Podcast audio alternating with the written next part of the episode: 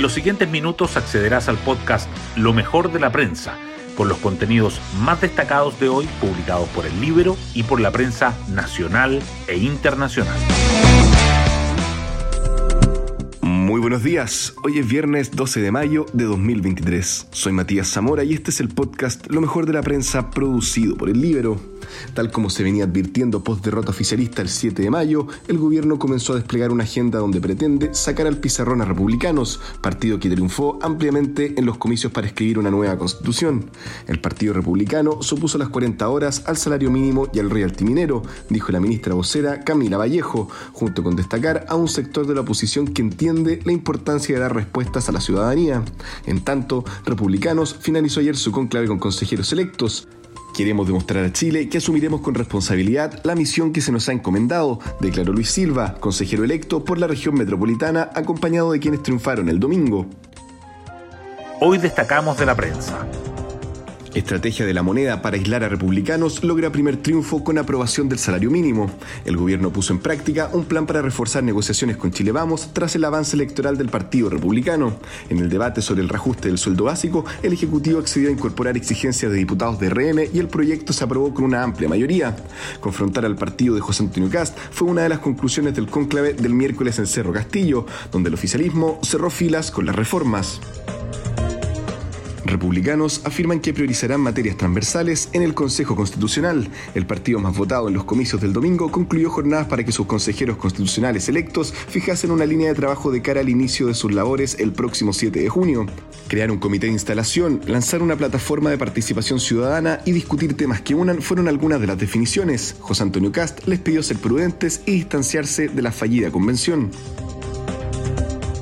ISAPRES rechazan proyecto de ley corta del gobierno. Es un engaño. La Asociación de ISAPRES dijo que el proyecto gubernamental no tiene factibilidad alguna y conduce por la fuerza a un monopolio estatal, dañando el acceso a la salud de todos los chilenos. Agregó que promete rebajas de precio y devoluciones falaces que jamás llegarán a concretarse. El ministro de la SECPRES, Álvaro Elizalde, tildó ofensivas las declaraciones del gremio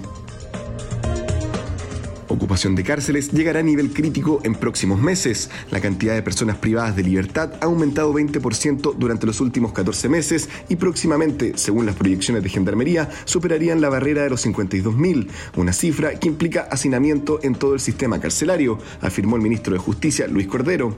Autoridades de otras administraciones analizan causas, implicancias y posibles soluciones.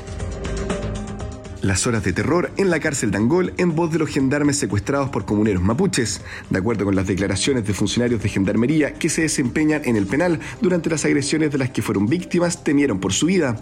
Por eso desde las asociaciones insisten en que el gobierno debe disponer mayores medidas. Pidima vivió noche de terror con baleos a casas, quema de vehículos y ataque al tren. La localidad de la comuna de Ercilla, al norte de la Araucanía, padeció una serie de ataques antenoche.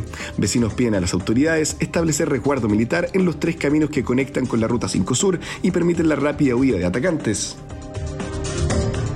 Y el libro publica, consejero Héctor Urban, me da miedo que me pase lo que le pasó a Jaime Guzmán.